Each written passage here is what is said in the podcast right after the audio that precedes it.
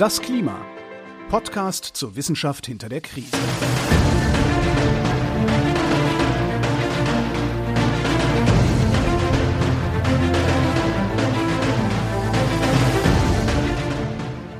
Hier ist das Klima, der Podcast zur Wissenschaft hinter der Krise. Wir lesen den aktuellen Bericht des Weltklimarats und wir erklären den aktuellen Stand der Klimaforschung jeden Montag mit Claudia Frick.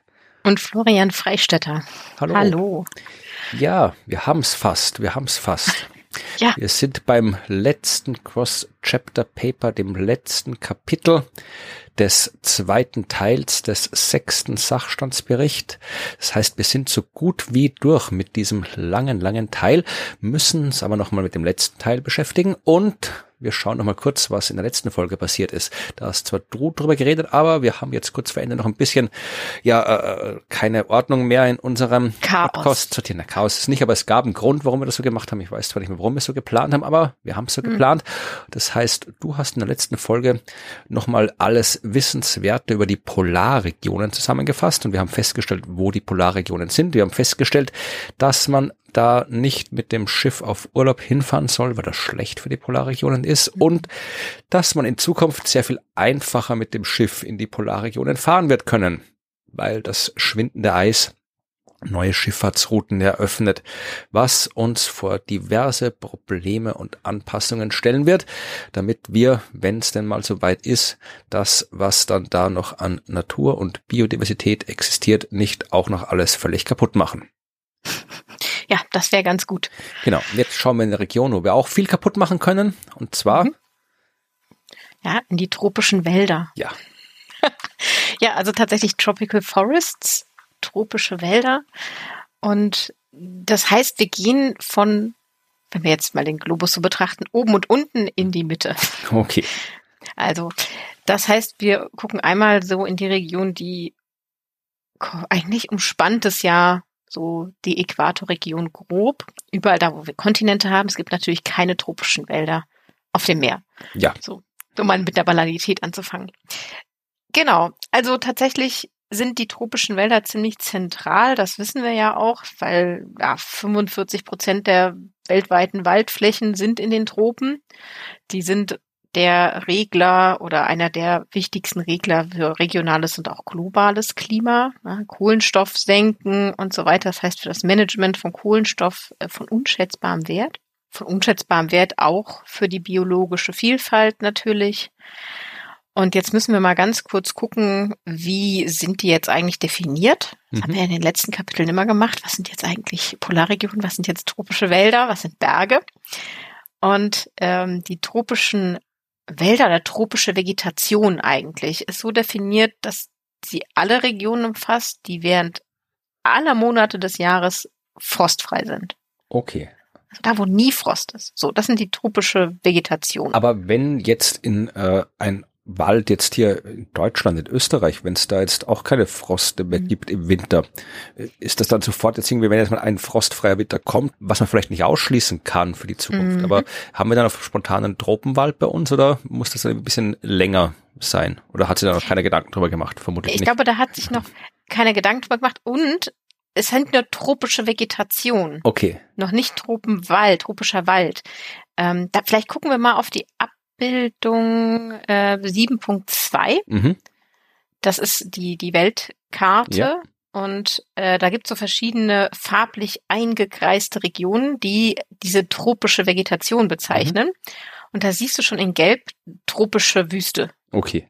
Also das äh, ist eindeutig kein, kein Regenwald oder tropischer Wald, sondern das ist Wüste. Also es geht tatsächlich um tropische Arten von Vegetation. Es gibt noch das Buschland, äh, tropische äh, Gebirgsregionen und dann kommen erst die, die Wälder. Also wir haben einen trockenen tropischen Wald, einen feuchten tropischen Wald und dann eben den tropischen Regenwald. So, also die Unterscheidung ist nochmal wichtig. Wir reden nicht nur von den Regenwäldern, nicht nur von diesen zentralen Regionen, sondern auch was de von dem, was da noch so drumherum stattfindet, wo der Wald eher ähm, klassisch ist und nicht ständig von täglichem Regen ähm, genau befeuchtet wird, sondern einfach nur generell genug Wasser bekommt und dann dem trockenen Wald, der eher weniger Feuchtigkeit abbekommt. Und damit macht das die Region auch schon so ein bisschen größer. Ja. Das ist quasi äh, komplett Afrika ist da bei den tropischen ökologischen Zonen mit dabei. Also genau. fast komplett Afrika, so ein Stückchen oben irgendwie an der Mittelmeerküste fehlt, aber ansonsten. Ja, ich glaube unten unten äh, südöstlich fehlt auch noch, aber aber fast komplett. Und wenn man jetzt die äh, nur die Waldregion betrachtet, dann ist das schon die Hälfte, die da irgendwie halt auch äh, mit bedacht wird und geht auch relativ weit Richtung Süden mit diesem trockenen, trockeneren Wald.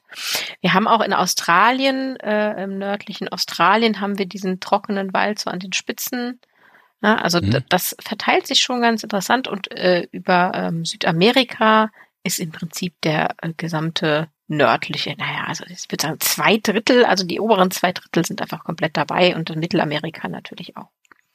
So, also da in die Region äh, schauen wir rein und fokussieren uns aber auf die drei Waldarten, ne? Mhm. Regenwald, feuchter und trockener Wald. Ich habe hier so eine Menge an Zahlen, die die da auflisten, die ich jetzt aber gar nicht so äh, so spannend interessant finde, weil ich finde, auf der Karte kann man das alles schon, schon sehr, sehr gut sehen, was macht wie viel Prozent mhm. aus und so weiter. Da haben sie aber nochmal sehr ausführliche Tabellen, wenn man da die genauen Zahlen an Hektar haben möchte, ähm, die, die man sich so anschauen kann. Aber finde ich nicht so besonders wichtig.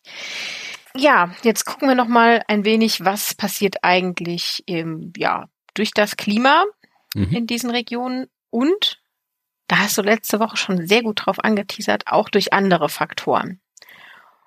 Und äh, also der Mensch hat nicht nur Einfluss durch Klima, sondern durch ganz viele andere Dinge, die Menschen so in tropischen Wäldern tun. Und die kann man schwerlich getrennt betrachten, sondern man muss sie erstmal gemeinsam betrachten. Und dann kann man sich erstmal anschauen, was ist eigentlich so äh, passiert in den letzten 30 Jahren, was ist eigentlich so mit, ähm, mit dem Wald passiert den tropischen Wald. Und dann kann man erstmal sagen, dass 420 Millionen Hektar Wald verloren gegangen sind. Okay. Kann man sich nicht so gut vorstellen. Ja, ne? bitte in Zahlen. Ich habe verschiedene Umrechenarten versucht. Ich habe mit verschiedenen Umrechenarten versucht. Ich, keine war so wirklich hilfreich. Also man hat irgendwie so 588 Millionen Fußballfelder. Mhm. Also ja, nee. vorstellen. 1600 Saarländer oder Saarlands. Geht auch nicht. Aber es sind ungefähr 17 Mal komplett UK. Okay. Das United Kingdom. So 17 Mal. An der Fläche ist in den letzten 30 Jahren an tropischem, äh, äh, an Wald generell verloren gegangen. Und mehr als 90 Prozent davon waren in dem tropischen Gebiet. Also 420 Millionen Wald global, 90 Prozent davon in den Tropen. Das heißt, da ist viel ähm, verschwunden. Mhm. Äh, und man kann das jetzt nicht sagen, das ist jetzt klimabedingt, sondern das ist eher so aus anderen Gründen bedingt. Also wir holzen ja gerne da Dinge ab oder brennen sie ab. Aber man kann feststellen, dass es tatsächlich zumindest so ist, dass in den letzten äh, fünf Jahren oder ja, es liegt jetzt schon etwas zurück für den Zeitraum 2015 bis 2020, die Entwaldungsrate, also die Anzahl an verschwindendem Wald pro Jahr ähm, zurückgegangen ist. Es sind ungefähr äh, 10,2 Millionen Hektar pro Jahr, immer noch viel, aber es ist weniger geworden. Bedauerlicherweise hat aber auch die Wiederaufforstungs- oder Aufforstungsrate ähm, keinen Anstieg erfahren, sondern ist auch zurückgegangen. Okay. Also wir haben tatsächlich weiterhin Verluste der, der Tropenwälder. Und ähm, ja, mehr als genug. Das heißt, es sind nach den 10,2, die weggegangen sind, haben wir ein bisschen aufgeforstet, aber es bleiben 7,3 Millionen Hektar pro Jahr, die wir verloren haben. Ja, es ist ja, eigentlich ist es so das klassische Greenwashing-Projekt, ist ja immer, wir pflanzen Bäume irgendwo hin, aber anscheinend ja. hat das noch nicht so wirklich geholfen. Uh-uh. Und offensichtlich geht diese Sache ja auch zurück. Ne? Also dass wir jetzt gar nicht so viel auf, also gar nicht mehr so viel aufforsten wie früher. Tja. Ja. Aber das heißt, wir haben weiterhin Nettoverluste und ähm, das muss eigentlich aufhören. Wichtigste Anpassungsmaßnahme, das muss aufhören. Äh, das, das ist das mhm. Grundfazit dieses Kapitel. Nettoverluste von Wald in den Tropen muss aufhören. Ja. Gut. Ja, also die, der, der Klimawandel hat natürlich da so durchaus seine Anteile. Ne? Also wir haben die Erwärmung, äh, wir haben mehr extreme Ereignisse wie Dürren und Hitzewellen, die die äh, Bäume beeinflussen oder zu häufigeren Bränden führen, was so ein ganz klein wenig die Baumsterblichkeit erhöht. Wir haben dadurch aber auch ein verringertes Wachstum durch die Hitze und durch fehlende Wasserverfügbarkeit. Und die Wälder können sich auch nicht mehr so schnell ja, regenerieren, wie sie das eigentlich früher konnten, als das Ökosystem noch in Ordnung war. Das heißt, die Artenzusammensetzung, also der, der, die Artenzusammensetzung der Baumgemeinschaften, das ist mhm. übrigens ein, schöne, ein schönes Bild. Also Baumgemeinschaften sind auch divers und setzen sich aus verschiedenen Arten von Bäumen zusammen. Die hat sich auch verändert durch die Erwärmung und durch die ähm, durch die Waldbrände und durch die veränderte, ja, veränderten Rahmenbedingungen, die dort zu finden sind. Und dementsprechend natürlich auch ähm, die Art von Wald, die wir dort finden. Das heißt, man hat so einen Übergang von den feuchteren Wäldern, die es viel gab, die jetzt eher zu trockenen Wäldern werden. Ne? Das passiert zum mhm. Beispiel im Amazonasgebiet. Und ja, das ist eine Entwicklung, die so fortschreitet, ähnlich bei dem tropischen Regenwald, der dann eher in Richtung feuchter Wald geht und sich so ein bisschen verschiebt. Die Waldqualität ist auch ein sehr schönes Wort, nimmt dadurch aber eben auch ab. Also das bedeutet zum Beispiel diese Walddegradation, also der, der Verlust der Ökosystemdienstleistungen, der biologischen Vielfalt, die Menge an Kohlenstoff, die gespeichert werden kann. All das ist so, was man unter Waldqualität versteht, das sinkt auch. Und das hat natürlich wieder eine Rückkopplung zum Klimawandel, wenn ähm, wir weniger Kohlenstoffspeicher dort haben. Ja, das ist so ähm, das, was durch den Klimawandel passiert. Und jetzt könnte man natürlich, jetzt kommen wieder die Leute und sagen, ja, wir haben ja CO2-Düngung. Darüber haben wir ja schon ausführlich ja. gesprochen. Ja, also das ist so, dass sie sagen, also trotz der CO2-Düngung hat der anhaltende Klimawandel das Kohlenstoffsenkenpotenzial der tropischen Wälder äh, geschwächt. So, also obwohl CO2-Düngung ja nichts ist, was völlig ausgedacht ist, sondern natürlich gibt es das, hat es trotzdem insgesamt der Klimawandel die, das Potenzial an Kohlenstoffspeicherung komplett gesenkt. Ja, das wäre der Klimawandelteil und, und dann kommen ganz viele andere Faktoren. Okay. Das ein bisschen ähm, der Hauptfokus tatsächlich, weil wir haben ja sehr, sehr viele nicht klimatische Faktoren. Ja, also Umwandlung von Land für andere Zwecke. Mhm. Durch Brandrodung, Bergbau, Straßenbau, andere Infrastrukturen, die aufgebaut werden.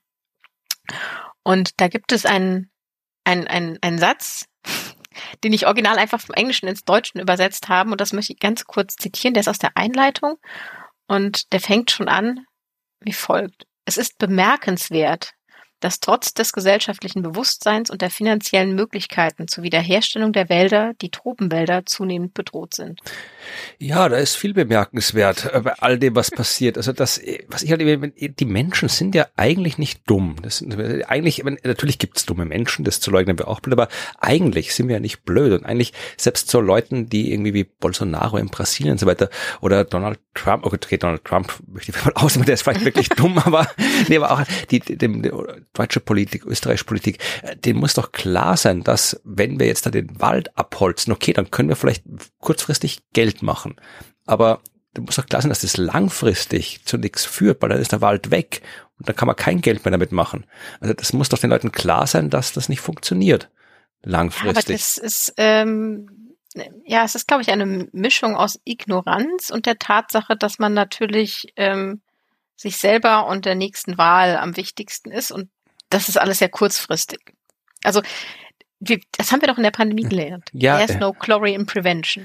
Ja, und leider. Aber gesagt, ich, ich weiß nicht, ich verstehe es irgendwie nicht. Also eigentlich, also als Gesamtheit sind wir, sind, sind wir, sind wir schlau eigentlich, weil für das, für das, was wir sind, wir sind ein paar bessere Affen. Trotzdem haben wir ziemlich viel zusammengebracht. Also eigentlich sind wir ja schlau, aber dann sind wir wieder, ich weiß es nicht. Kapitalistisch sind wir. Ja. Kapitalistische Affen.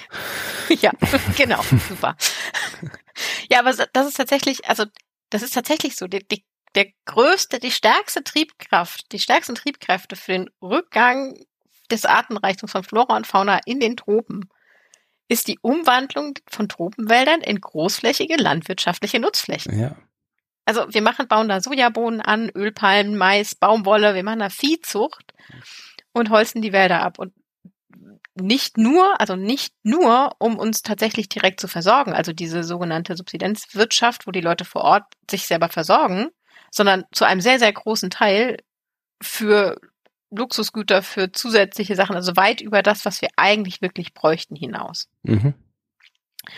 Und das schränkt zum einen natürlich ein, dass dieser, also es schränkt ein, macht zum einen, dass der Tropenwald einfach verschwindet, aber es macht natürlich auch, dass die Anpassungsmöglichkeiten der, der lokalen Bevölkerung an den Klimawandel davon sehr, sehr stark beeinflusst werden, weil die eben die landwirtschaftliche Fläche dort haben und nicht Wald aufforsten können oder wollen, weil sie eben tatsächlich das Geld vielleicht auch brauchen zum Überleben oder die Nutzfläche brauchen. Ähm, und deshalb keine Abkühlung oder keine Möglichkeit haben, dort Bäume zu pflanzen, um sich zu schützen und den Wald zu schützen. Deswegen, wie gesagt, beste Möglichkeit der Anpassung, Wald schützen. ja, also die Verringerung der direkten und indirekten Ursachen für Entwaldung, da kann man nämlich auch nochmal unterscheiden, sind also von, von sehr entscheidender Bedeutung.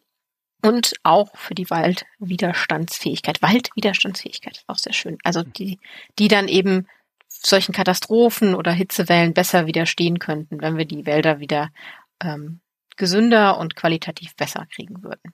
Gucken wir noch mal ganz kurz auf diese schöne äh, Begrifflichkeit Subsidenzwirtschaft. Ähm, das ist tatsächlich Bedarfswirtschaft. Ne? Also das sind, ähm, da ist das Produktionsziel die Selbstversorgung. Also dass man den, den Lebensunterhalt der eigenen Familie oder der eigenen Gemeinschaft sicherstellt. Das ist das, was vor Ort einfach gebraucht und gemacht wird. Mhm. Und ähm, das heißt, das ist aber nur so ein, ja, ein sehr, sehr kleiner Teil von dem, was dort passiert. Die Mehrheit passiert natürlich aus anderen Gründen, über ja. die möchte ich gleich dann nochmal ausführlich reden. Ähm, aber lass uns nochmal kurz über direkt und indirekt sprechen. Also direkte Triebkräfte wie die Landwirtschaft sind ja Holzgewinnung und solche Sachen. Und da haben wir eine direkte Auswirkung. Wir machen das und beeinflussen dadurch den, den Wald. Okay. Indirekt wird's jetzt, wenn wir an solche Sachen denken, wie, naja, wir haben eben auch demografischen Wandel, ne? also wir haben mehr, ähm, vielleicht aber auch mehr Personen, die dort leben, wir haben äh, politische Veränderungen, wir haben kulturelle Veränderungen, die dort äh, passieren und die haben natürlich dann auch wieder eine Rückwirkung auf die Veränderung der Waldzusammensetzung und die Waldschäden, die entstehen, aber eben indirekt. Die sind aber wichtig.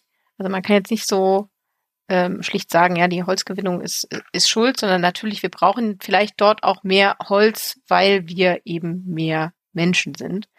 Also die Gründe liegen dahinter und die kann man im Blick behalten. Ja, aber das sind, hm, ein, ist eine, eine müßige Unterscheidung. wenn es am Ende aufs Gleiche hinausläuft. Ne? Also das eine bedingt das andere. Die Hauptproblematik der, naja, äh, des Verbrauchs der dort produzierten Rohstoffe ähm, außerhalb des Kontinents oder der Kontinente oder der Regionen, die betroffen sind, ist nicht von der Hand zu weisen. Und diese ganze Entwaldung oder Entwaldungsdynamik ähm, liegt zu einem sehr, sehr großen Teil, nicht ausschließlich eben an, durch den internationalen Handel bedingt. Und da reden wir jetzt vor allem für so Importländer wie Europa, China, Nahe Osten oder Nordamerika. Mhm. Ja, also während jetzt aber wir in unseren Regionen, also China oder Europa, wir, wir verzeichnen einen Nettozuwachs an Wäldern, mhm. weil wir es schaffen, in anderen Regionen, nämlich in tropischen Wäldern, dafür zu sorgen, dass Wald mehr abgeholzt wird. Ja. Ja, also das ist so ein, ich fand das total paradox, dieses Bild. Du musst dir vorstellen, wir schaffen es hier, weil wir hier mit Anpassungsmaßnahmen unterwegs sind und wir brauchen mehr Wälder und das ist gut für, für uns und für die Umwelt, für die Luft und das Klima und dann haben wir mehr Räume zum Abkühlen, auch für die Natur. Und gleichzeitig machen wir aber, dass in den tropischen Wäldern diese verschwinden. Ja, aber das ist ja generell so. Also wir haben ja ganz viel so Klimaschaden exportiert. Also wir sperren bei uns hier vielleicht eine Fabrik zu und äh, holen uns das Zeug dann irgendwo aus China oder anderswo, wo die dann dafür ein Kohlekraftwerk hinbauen, dass die Fabrik Strom kriegt. Also einfach gesagt, China baut mehr Sonne- und Windenergie als, als hm. wir alle zusammen. Aber jetzt, dass wir unsere, dass wir uns klimafreundlicher machen, indem wir dafür sorgen, dass anderswo es deutlich schlimmer wird, das ist ja ein, ein allgemeines Phänomen, was nicht nur den Wald betrifft. Ja. Nee, nee, also es, noch schlimmer wird's bei Bio Biodiversität, also biologische Vielfalt. Da sagen sie noch die Zahl, also 50 Prozent des Verlustes an biologischer Vielfalt, den wir in so entwickelten Volkswirtschaften hier so produzieren, 50 mhm. Prozent davon, dieses Verlustes machen wir außerhalb der eigenen Landesgrenzen. Also irgendwo auf dieser Welt, nur nicht bei uns. Also die Hälfte machen wir den Schaden bei uns und die andere Hälfte sourcen wir ihn out. Und das ist schon sehr, sehr, sehr traurig. Und dieses Bild sollte man sich gerade, wenn es so um den tropischen Wald geht, echt vor Augen halten. Wir haben da Einfluss, obwohl wir da gar nicht sind. Gleichzeitig sind wir davon beeinflusst, obwohl wir da gar nicht sind. Ja, dass man sagt, ja, hier kann ja Deutschland oder Österreich die Welt nicht alleine retten. Eh, eh abgesehen davon, dass man es nicht muss, aber abgesehen davon, dass alle was tun müssen und bleibt immer noch der Fakt übrig, dass mhm. nicht nur Deutschland nicht nur für Deutschland zuständig ist, sondern auch ganz viel anderswo in der Welt die ja. Klimafinger drin hat. Ja, die, die Klimafinger ist auch ein schönes, auch ein schönes Bild. Ja. Und das, was wir da eben tun, also wir haben, ich habe jetzt eben noch darüber gesprochen, die, die Klimafaktoren, die auf den Wald wirken, dann die anderen Faktoren, die auf den Wald wirken. Und jetzt kann man beides zusammennehmen und gucken, was passiert damit jetzt wieder zurück zum mhm. Klima. Also wie wirkt das zurück? Und das ist uns natürlich klar. Da, also dass die Entwaldung ähm, Effekte hat, wie den, die Kohlenstoffsenke, ist ja das eine. Aber die haben ja auch ganz lokal und auch global äh, Auswirkungen, die ziemlich direkt sein können.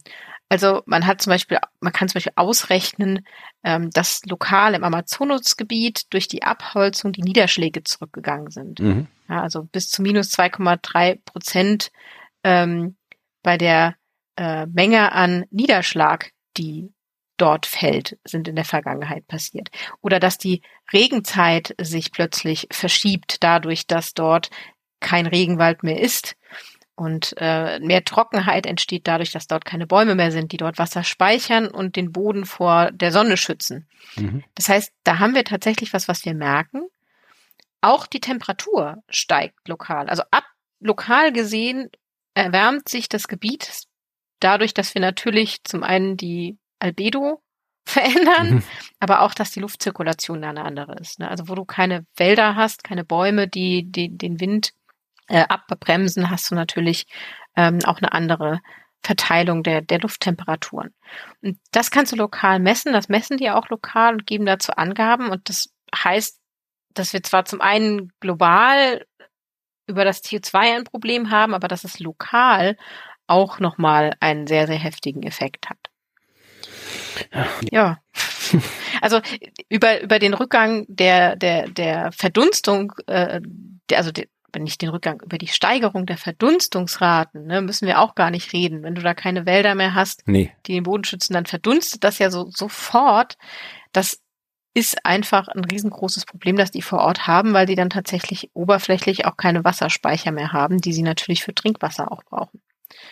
Also da ist äh, echt viel, äh, was zurückwirkt, auch Richtung Richtung Klima. Ja, das heißt, ähm, nicht nur die Treibhausgasemissionen äh, sorgen für Düngung, sondern dafür, dass Wälder sterben. Und wenn Wälder sterben, dann wird's ganz schön unangenehm vor Ort, lokal. Ja. Ähm, sie bringen übrigens sehr, sehr viele Beispiele, die mir alle nicht so gut gefallen haben, wenn ich das mal sagen darf. Also das Kapitel ist im Vergleich zum letzten, zu den Polarregionen, nicht so schön aufgebaut und hat nicht so viele schöne, ähm, weiß ich nicht, gedankliche Bilder die ich zeichnen kannte. Und ich habe hab alle Beispiele drüber gelesen und habe gesagt, nee, da passt jetzt irgendwie keins. Ist so schön illustrativ, dass ich darüber reden möchte. Ähm, stattdessen reden wir jetzt mal über die Anpassung. Okay. Also die ganz konkrete Anpassung. Ähm, und ich, ich möchte mich immer mal wiederholen. Schutz vor allem anderen ähm, ist die wichtigste Anpassung, die wir machen können. Der Wald, der tropische Wald ist schon genug beeinflusst und eingeschränkt durch die Klimaveränderung. Da müssen wir eigentlich nicht noch zusätzlich mit anderen Faktoren kommen. Ja. Wir müssen also daran arbeiten, dass wir die direkten Ursachen wegnehmen, ne, also Entwaldung und so weiter und, und landwirtschaftliche Nutzflächenumwandlung, dass wir das wegnehmen und dass wir aber auch an den zugrunde liegenden Ursachen äh, etwas tun und daran arbeiten. Und da gibt's jetzt so ein bisschen äh, verschiedene Bilder. Wir können mal in die Tabelle gehen. Das ist, also Tabelle in Anführungsstrichen, es ist eigentlich mehr so eine Abbildung. Äh, 7.3. Das ist so ein bisschen die Essenz aus dem, aus dem Anpassungskapitel äh, oder dem Anpassungsabschnitt. Und da würde ich gern die, die, die linke Spalte kurz angucken. Mhm. Also da haben wir erstens mal so eine Aufteilung in, in die Dinge, die wir tun können oder die man tun kann vor Ort. Und das grüne, die grüne Box ist beschützen, also protect. Also das, was da ist, schützen durch ähm, ja, geschützte Gebiete, durch Pufferzonen, die versuchen, die Gebiete, die dann im Kern sind, tatsächlich noch abzuschützen. Äh, ja, Abholzung bitte vermeiden und ähm, Bildung und äh, Aufmerksamkeit schaffen für die Problematiken vor Ort. Das heißt, diese Schutzstrategien stehen ganz oben und sind natürlich auch irgendwie die wichtigsten, die, die wir haben. Die zweite, dieser blaue Kasten, sind jetzt aber Manage. Ich, ich weiß nicht, wie man das jetzt geschickt übersetzt, außer mit Managen. Ja, puh, puh, na, was ist jetzt gerade so die Waldnutzungsvorgänge? Nee, das klingt deutlich komplizierter. also, also ja, tatsächlich ist es aber so so ein bisschen ähm, darauf zu gucken, was äh, äh, dass man nicht nur das schützt, was da ist, sondern auch das mit dem arbeitet, was da ist. Also dass man äh, versucht zu monitoren, was passiert denn da? Ist, passiert da gerade etwas, dem wir gegensteuern müssen? Äh, und wenn da was passiert, wie steuern wir denn jetzt dagegen? Ähm, dass wir schauen, dass die Biodiversität ähm, geschützt wird oder sogar ähm, wieder ein bisschen gesteigert wird, indem man darauf achtet, dass man nicht Monokulturen pflanzt mhm. zum Beispiel oder ähm, Bäume pflanzt, die dort keinen Sinn machen. Ne? Mhm. auch nochmal so ein Punkt, da hatten wir schon mal drüber geredet, dass ja. man nicht jeden Baum überall und generell nicht überall einfach nur Bäume pflanzen sollte, sondern das mit Verstand tut. Und das muss man natürlich genau an dem Punkt auch machen, auch in den tropischen Wäldern. Schutz vor ähm, ähm, Waldbränden, also dass man da guckt, äh, wie können wir äh, Waldbrand verhindern oder auch gucken, wie verhindern wir, dass es sich ausbreitet, wenn es passiert. Das sind die, ähm, die Sachen, die unter, unter Managen stehen. Und dann der, die rote Box drunter ist dann eben Restore, ja, wiederherstellen. Ja, und die dritte Box, die rote Box ist dann Restore. Mhm. Also wieder herstellen, würde ich es mal nennen. Da haben wir verschiedene Aspekte, die drei genau, die so ein bisschen unterschiedlich sind. Also zum einen ähm, die Wiederherstellung oder ja Herstellung überhaupt von Verbindungen. Also das Waldstücke werden ja voneinander abgetrennt mhm. oder so Waldschleisen geschlagen und dass die wieder miteinander verbunden werden für den Austausch nicht nur von Tieren, sondern eben auch von Pflanzen und dass das alles viel flächendeckender wird, ist einer der wichtigen Punkte, der obere. Der zweite ist tatsächlich wieder, ja, die Herstellung des Waldes. Das bedeutet zum einen wieder Aufforstung, also da, wo Wald verschwunden ist, wieder Wald schaffen mhm.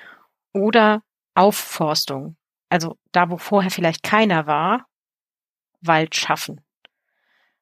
Beides sind valide Möglichkeiten. Es kommt halt natürlich darauf an, dass du, wie gesagt, mit Verstand dort planst, wo du Bäume pflanzt, mhm. ob das da auch Sinn macht. Aber es kann natürlich sein, dass Regionen, die früher nicht geeignet waren für den Anbau von Bäumen, es jetzt sind und dann machst du Aufforstung.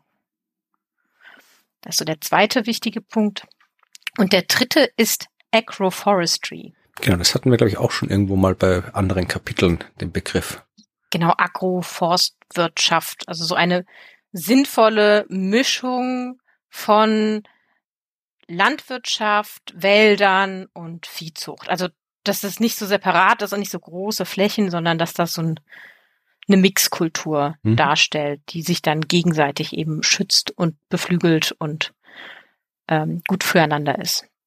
Also das sind die drei großen Punkte. Dann gibt's unten noch so einen kleinen grauen, da steht gar nichts vorne dran. Also es ist weder Restore noch Manage noch Protect.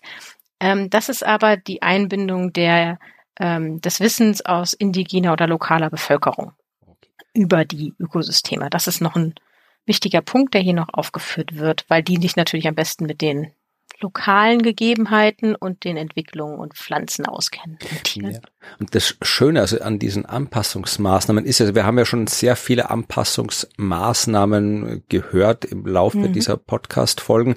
Da waren ja Sachen dabei hier, da jetzt welche großen äh, Strukturbauen, schwimmende Städte und hier und da oder politische Strukturen. Und ja. das ist durchaus sinnvolle Sachen, aber halt auch Sachen, die brauchen. Aber da sind ja Sachen dabei, die kannst du wirklich von heute auf morgen machen. Wenn du jetzt irgendwie hier sagst, Leute, Jetzt wird der Wald nicht mehr abgeholzt, das ist jetzt verboten. Wird es mir mhm. nicht es machen, aber das sind Sachen, da, da muss man nicht gar nicht lange, lange planen, gar nicht lange irgendwie investieren, konzipieren. Mhm. Das sind Sachen dabei, die kann man wirklich von heute auf morgen machen. Sagen da, Schutzgebiet, geht raus mit ja. euren Nächsten. raus mit meinen Exen. Ja, genau, muss man halt dann, dann gucken, dass das natürlich wieder sinnvoll ja, na klar. gewählt aber, wird. Aber ja. wie gesagt, im Vergleich zu anderen Anpassungsmaßnahmen ist das jetzt wirklich ja. was, nicht so, wie es immer heißt, ja, wir müssen da irgendwie auf die, die Innovationskraft äh, hoffen und die äh, neue Zukunftstechnologie offene Lösungen werden entstehen. Nee, das braucht man, da braucht man sagen, machen wir jetzt und dann ist es, dann, dann wirkt es mhm. dann auch instantan. Ja, also sobald du sagst, hier wird nichts mehr umgeholzt, dann wird da nichts mehr umgeholzt und dann wird nichts mehr umgeholzt. Also das ist dann. Das klingt so banal, ja. ja. genau, aber straightforward, ja.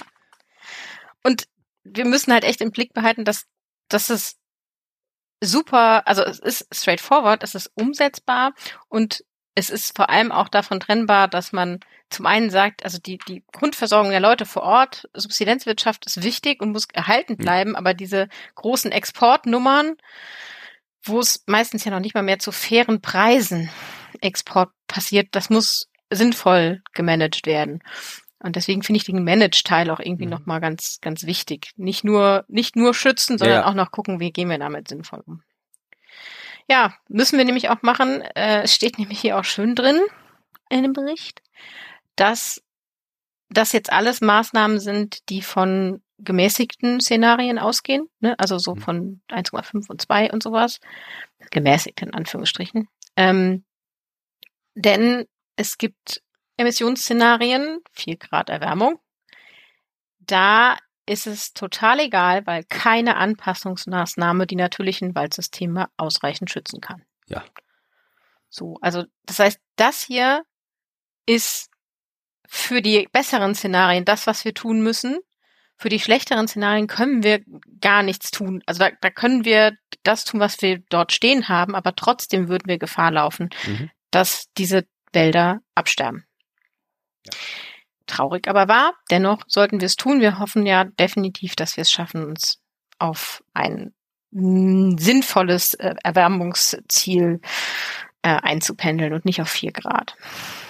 Da übrigens erwähnen Sie da noch ganz interessant die verschiedenen äh, Anreizsysteme für lokale äh, Landbesitzende. Also dies ist nicht so nur, dass Sie sagen, hier äh, hör mal auf, den Wald aufzuhalten, sondern dann haben Sie Anreizsysteme, also die darauf setzen, dass wenn äh, Landbesitzende anfangen, den Baumbestand äh, zu erhöhen, mhm.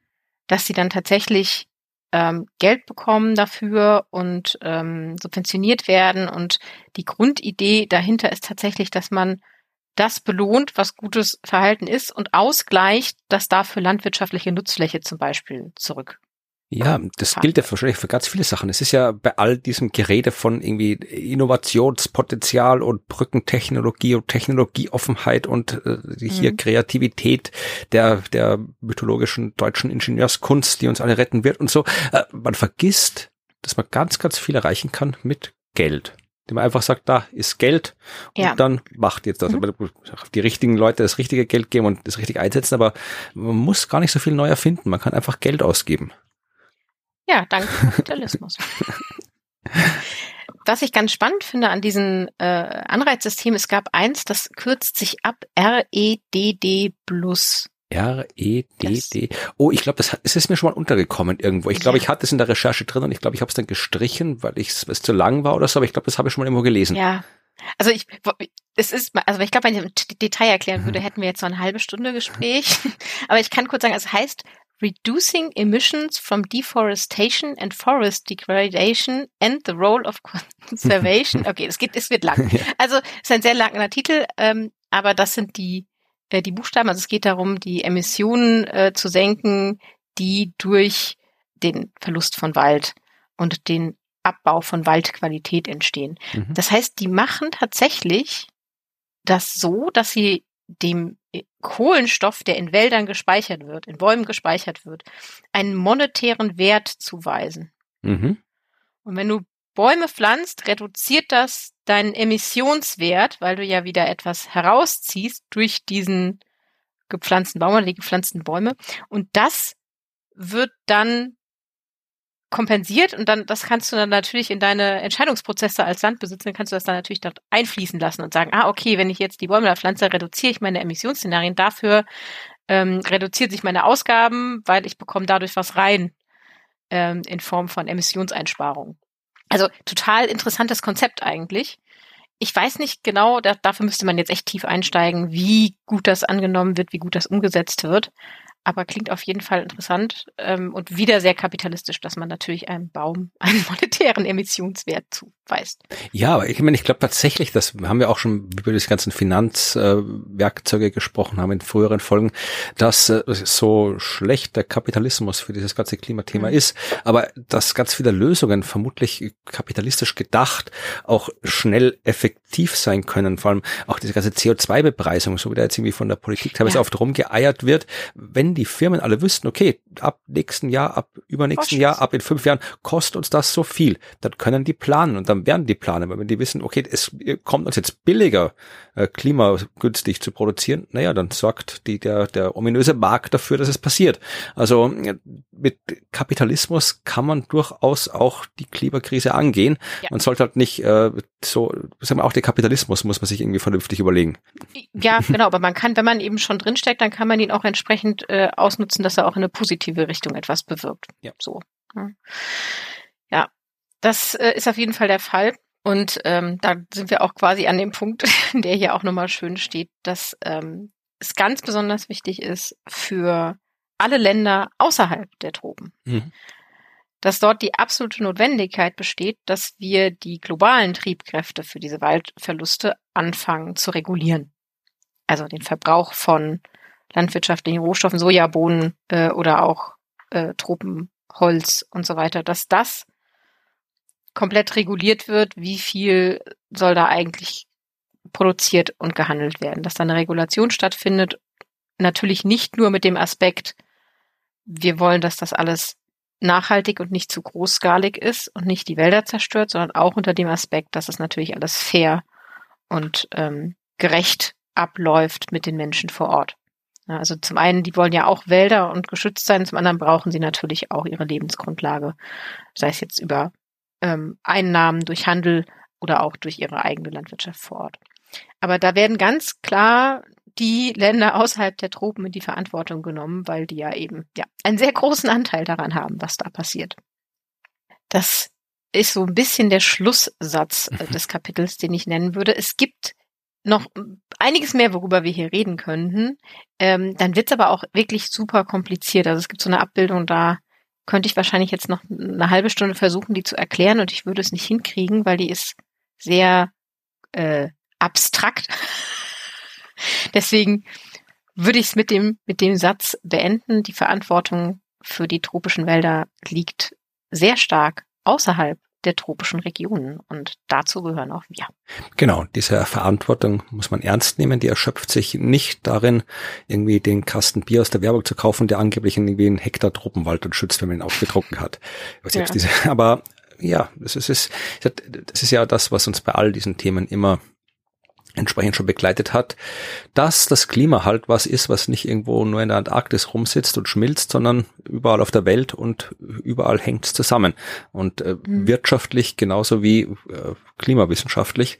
Das heißt mhm. logisch, dass diejenigen, die die ja äh, wirtschaftlich den größten Motor im Betrieb haben, dass die auch dort verantwortlich sind und Auswirkungen produzieren, wo andere Leute wohnen, die vielleicht ja näher vor Ort sind, aber nicht ganz so viel dafür können für das, was vor Ort passiert.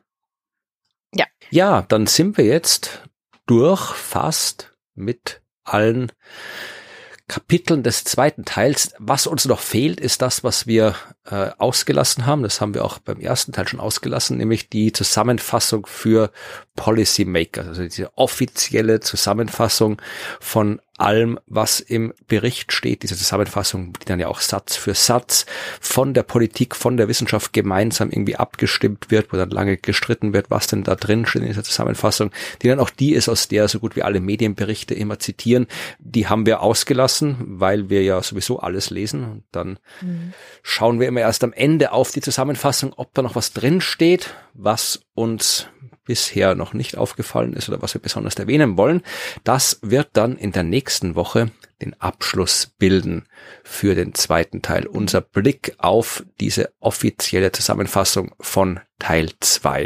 Und da bin ich schon gespannt, was wir dazu erzählen haben. Wer uns davor noch was erzählen möchte, kann das tun einfach per E-Mail unter podcast.dasklima.fm. Schreibt uns da gerne, was ihr uns schreiben wollt. Feedback, Korrekturhinweise, was auch immer. Äh, man kann auch Geld spenden, sage ich auch wieder mal. Also es gibt irgendwie einen äh, Steady-Account für diesen Podcast. Also wenn ihr uns was zukommen lassen wollt für die Arbeit, könnt ihr das da machen, äh, weil ja, wir machen das ohne Geld dafür zu bekommen. Es bezahlt uns niemand. Wir sind nicht Teil irgendeiner Lobby, die uns da beauftragt hat, das zu machen und uns bezahlt dafür.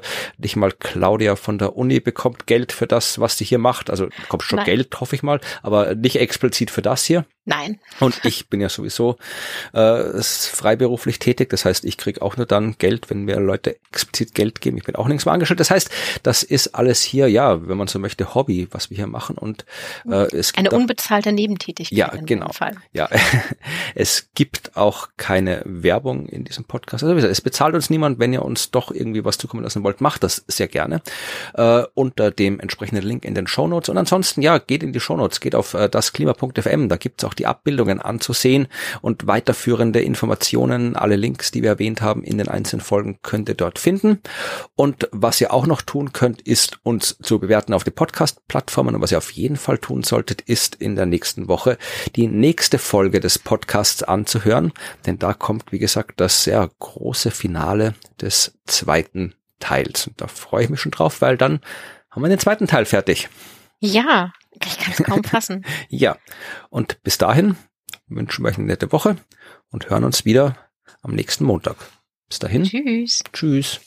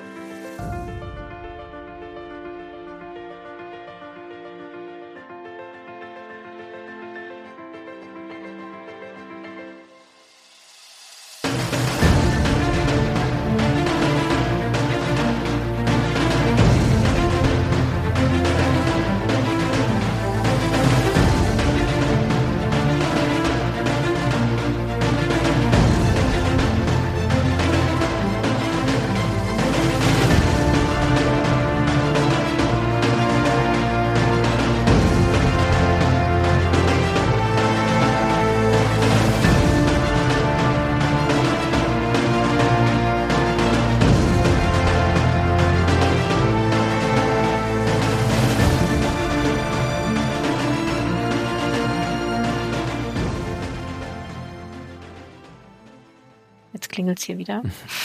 Warum ist heute so viel los? Keine Ahnung, bei uns ist heute der, der erste oh. Arbeitstag der Woche, weil gestern ja, Feiertag okay, war. Aber es geht niemand hin, also muss ich da kurz hin. Ja, kein Problem. okay. Das war ein Erlebnis der dritten Art. Ach so, haben Aliens geliefert. Ja, ich habe die, die Tür auf, aufgedrückt und dann rief von unten nur, ich werf's hier hin! und ihr müsst wissen, ich wohne im dritten Stock. also bin ich gerade runtergejoggt und dann klopft es an die, an die Haustür. Das ist so eine Glastür. Hm. Und dann steht er da noch draußen und schreit durch die geschlossene Tür. Ist das ihrs?